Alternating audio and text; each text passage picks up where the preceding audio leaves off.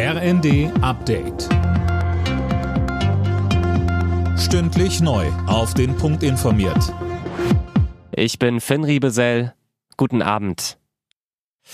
Bei den Protesten rund um Lützerath ist es zu Ausschreitungen gekommen.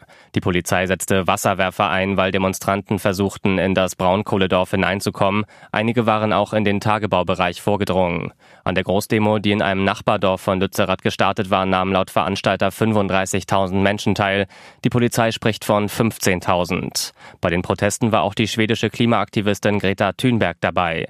Sie findet es unbegreiflich, dass immer noch Kohle abgebaggert werde und meint, dass Deutschland als einer der weltweit größten Verschmutzer eine enorme Verantwortung trägt. In Lubmin in Mecklenburg-Vorpommern ist das zweite LNG-Terminal in Deutschland eröffnet worden. Auf dem Spezialschiff wird Flüssiggas umgewandelt und dann ins Netz eingespeist. Bei der Eröffnung war auch Bundeskanzler Olaf Scholz dabei. Er sagte, Es war ein gutes Gefühl, hier zu drehen und die Gasleitung gewissermaßen mit öffnen zu helfen. Und es wird weitergehen nächste Woche in Brunsbüttel, wo wir auch sehen werden, dass ein Schiff, das für die Regasifizierung notwendig ist, dort ankommt. Klimaschützer kritisieren, verstärkt auf Erdgas zu setzen sei nicht mit den Klimazielen vereinbar.